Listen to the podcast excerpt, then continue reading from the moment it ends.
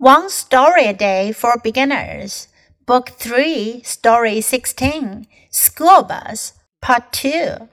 From then on, every day, Karen asks her mom, Am I big enough to go to school now? Her mom says, Not yet. One day, Karen's mom says, Karen, you are a big girl now. It's time for you to go to school. Tomorrow you can ride the big yellow school bus with your sister. Are you ready? Yes, Karen is very excited.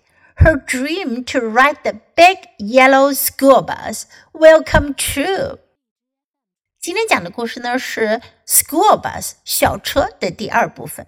From then on，从那时起，every day 每一天，Karen asks her mom，凯伦都要问她妈妈 Am I big enough to go to school now? 我已经足够大，可以去学校了没？Her mom says not yet. 妈妈就说了还没有。One day, Karen's mom says, "Karen, you are a big girl now." 有一天，Karen 的妈妈说了，凯伦，你现在是个大女孩了。It's time for you to go to school. 你该上学了。Tomorrow you can ride the big yellow school bus with a sister. 明天你就可以和姐姐一起乘坐大黄校车了。Are you ready？你准备好了吗？Ready，准备好的。问别人，Are you ready？你准备好了吗？你做好准备了吗？Yes，Karen is very excited. Excited，激动的，兴奋的。Her dream to ride the big yellow school bus will come true. 他乘搭大黄校车的梦想就要成真了。